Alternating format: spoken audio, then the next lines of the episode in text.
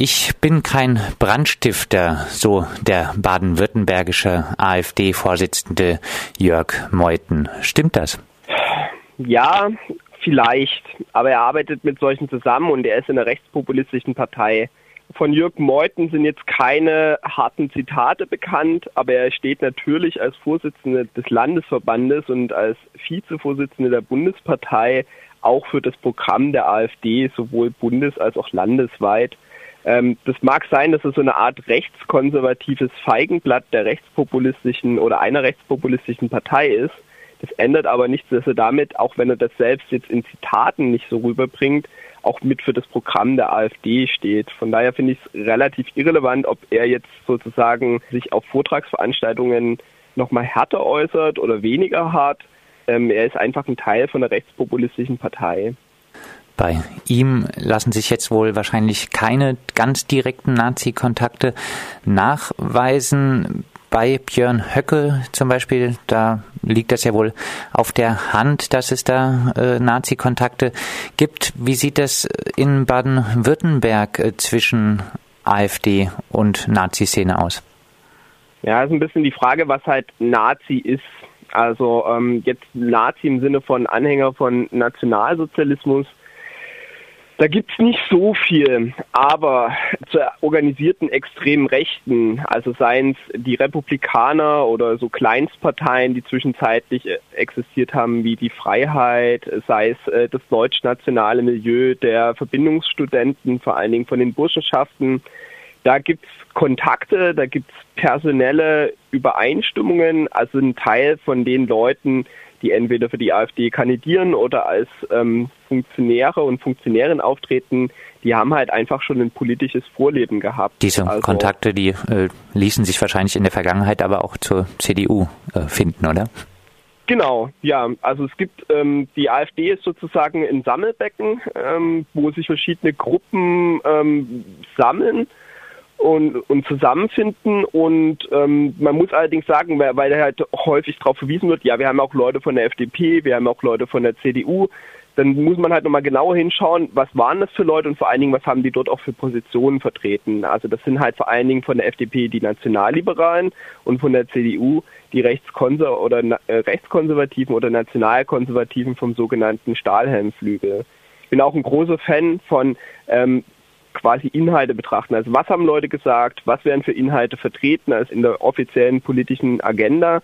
Und da sieht man halt, dass das halt Leute sind, die sind schon vorher auffällig geworden durch Sprüche, durch Mitgliedschaften etc., selbst wenn sie auch gleichzeitig noch CDU oder FDP-Mitglieder waren.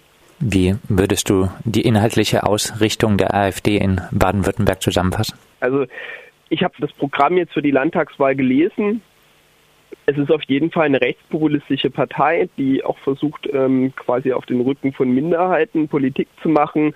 Vielleicht als Spezifikum für Baden-Württemberg ist, dass tatsächlich das Thema nicht nur Flüchtlinge ist, sondern dass hier natürlich auch sehr stark auf die öffentliche Diskussion über den Bildungsplanentwurf oder Bildungsplan eingegangen wird. Stichwort wäre Demo für alle, die Ablehnung von dem Bildungsplan in Baden-Württemberg, der ja zumindest in der früheren Version auch diese Akzeptanz sexueller Vielfalt mit äh, enthalten hat. Und das ist was, wo halt die AfD von Anfang an quasi ähm, versucht hat, äh, sich als, als Vertreter von den Gegnern und Gegnerinnen zu, zu inszenieren. Ist auch nicht ganz so abwegig, weil hinter den Demonstrationen für alle auf in Stuttgart war es ja auch so, da steckt ja auch lange Zeit die Europaabgeordnete der AfD, also Beatrice von Sturch. Das hat die irgendwann auch mal tatsächlich einfach so eingestanden sozusagen. Also es ist eine rechtspopulistische Partei.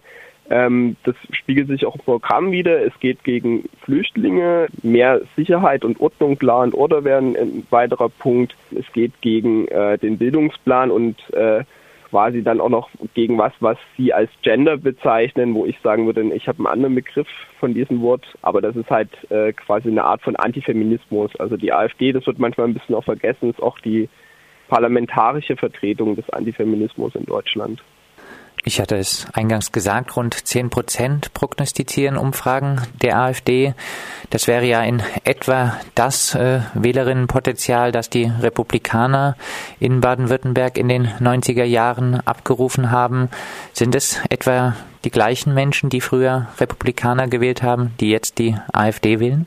Ich habe keine empirischen Studien betrieben, ich glaube es aber nur zum Teil. Also es sind sicherlich alte Republikaner, Wählerinnen und Wähler, die halt jetzt die AfD wählen, vielleicht nachdem sie lange Zeit nichts gewählt haben oder weiter rechts davon.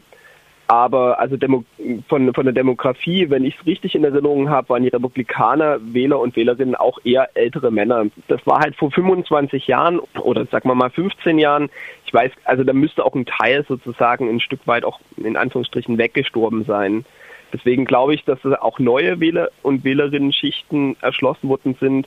Und um einfach mal ein Beispiel zu machen, was eine neue Wählerschicht für die AfD ist, die, auf die die Republikaner meines Wissens zumindest nicht so zugreifen konnten, das ist tatsächlich ein Bevölkerungsteil mit Migrationshintergrund, um den wird sich zumindest bemüht. Und es gibt wohl auch Anzeichen darauf, dass es eine Resonanz gibt. Das sind ähm, Spätaussiedler und Spätaussiedlerinnen mit konservativen Einstellungen. Also es gab zum Beispiel ein äh, sehr ähm, seltsames Ausschlagen, ähm, nämlich nach oben bei den Wahlergebnissen für die AfD in Pforzheim. Die hatten dann plötzlich knapp 20 Prozent. Das war tatsächlich sogar bundesweit, war das halt Spitze. Ich glaube auch bei der Europawahl, aber dann auch bei den Regionalwahlen.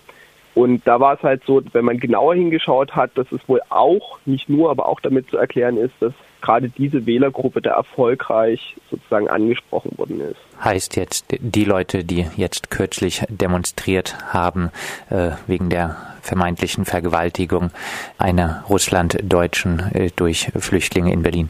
Genau, also das einfach um es praktisch äh, auch nochmal zu zeigen, der ähm, Bundesvorsitzende der Jungen Alternative, also der Nachwuchsgruppe, ist, der heißt Markus Frohnmeier, ein Student aus Tübingen. Und der hat in Villingen-Schwenningen, wo er auch kandidiert in dem Kreis für die AfD bei der kommenden Landtagswahl, also da war der einer der Redner auf einer von diesen Versammlungen. Also der bemüht sich aktiv darum, ist der hat auch eine eigene Homepage, da gibt es jetzt inzwischen Beiträge, die sind auf Russisch und auch auf Serbisch. Also er versucht auch ähm, bei serbisch-orthodoxen Leuten in Baden-Württemberg zu landen und ähm, der bemüht sich halt aktiv um diese Bevölkerungsgruppen. Die Republikaner, die angesprochenen, kamen zweimal in den Landtag in Baden-Württemberg.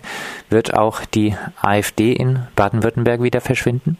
Ich kann nicht in Kristallkugeln sehen. Ich weiß es nicht. Es ist sicherlich, also es ist abhängig natürlich von dem gesamtgesellschaftlichen Rechtsdruck, wie stark der bestehen bleibt. Es ist ja auch sowieso auffällig, dass im Gegensatz zu den zu den Nachbarländern von Deutschland sich in, in Deutschland bisher keine rechtspopulistische oder extrem rechte Partei dauerhaft etablieren konnte. Also dauerhaft im Sinne von, dass sie halt quasi halt bundesweit, also in den Bundestag gekommen ist, mehrfach oder mehrfach in Landesparlamente. Das liegt halt ein bisschen daran, was halt passiert, wenn die reinkommen. Ich glaube nicht, dass dann sich noch viel ändert, dass die AfD in den Landtag einzieht.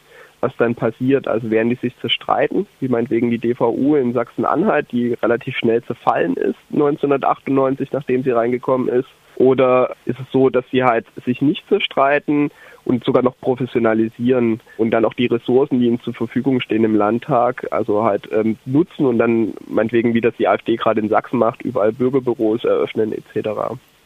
Du hast äh, die örtlichen Aktivitäten in Villingen-Schwenningen angesprochen, der AfD. Jetzt ganz aktuell kommt rein die Meldung, dass es in Villingen-Schwenningen einen Anschlag auf eine Flüchtlingsunterkunft gegeben hat mit einer Handgranate.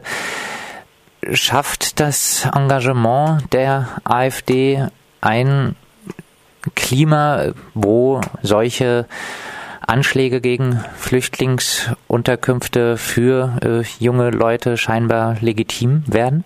Die AfD ist auf jeden Fall ein Verstärker von Hetze. Das muss natürlich dann nicht in, in Gewalttaten aus Arten sozusagen, aber die AfD ist ein Teil des Problems und nicht der Lösung, weil sie inszenieren sich ja häufiger so, ja, wir sind ja dann ein äh, Repräsentant dieses Bevölkerungsteils mit, äh, also sie würden sagen, halt patriotischen Einstellungen oder einwanderungskritisch. Ich würde halt sagen, so die Partei ist dann die Vertreterin des Bevölkerungsteils mit rassistischen und nationalistischen Einstellungen oder ultranationalistischen und ultrarassistischen Einstellungen.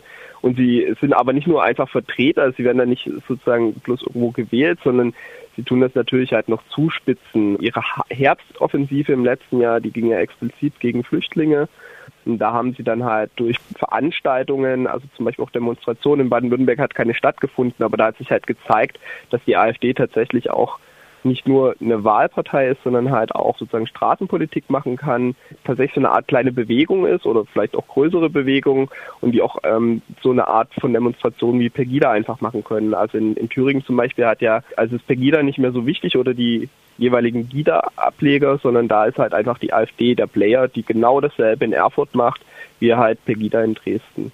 Droht also mit dem Erstarken der AfD auch ein Erstarken der dezidierten äh, Nazi-Szene in Baden-Württemberg? Schwierig es gibt auf jeden Fall diese Beispiele, dass im Schatten von einer erfolgreichen rechtspopulistischen Partei auch äh, die neonazistische Szene oder auch teilweise neonazistische Parteien groß geworden sind. Also das ist jetzt zum Beispiel in Griechenland passiert, da ist Gordon Dorn nicht einfach so äh, entstanden, sondern es gab vorher Wahlerfolge von einer anderen, nicht neonazistischen, aber rechtspopulistischen Partei und dann irgendwann haben dann halt sozusagen die Menschen halt äh, das härtere Original gewählt. Von daher ist es auf keinen Fall auszuschließen. Aber die werden auf jeden Fall quasi profitieren, also Neonazis oder auch die NPD oder ich könnte es mir gut vorstellen, von halt dem gesamtgesellschaftlichen Rechtsdruck, der von der AfD durchaus mit vorangetrieben wird, wovon aber gleichzeitig ist so ein bisschen wechselseitig die AfD natürlich auch einfach profitiert. Also sie profitiert davon, sie treibt den mit voran ähm, und dass da halt sozusagen im Schatten halt auch äh, ja, Neonazis wieder anfangen zu wachsen als Schattengewächse, das kann ich mir gut vorstellen. Es ist auch tatsächlich äh, zu sehen, dass jetzt mehr ähm, Neonazi-Aktivitäten im letzten Jahr stattgefunden haben, auch mit dem Hauptschwerpunktthema Flüchtlinge. Das sagt Lucius Teidelbaum. Mit ihm sprachen wir über die AfD, die Gefahr, die von der AfD insbesondere in Baden-Württemberg auch ausgeht.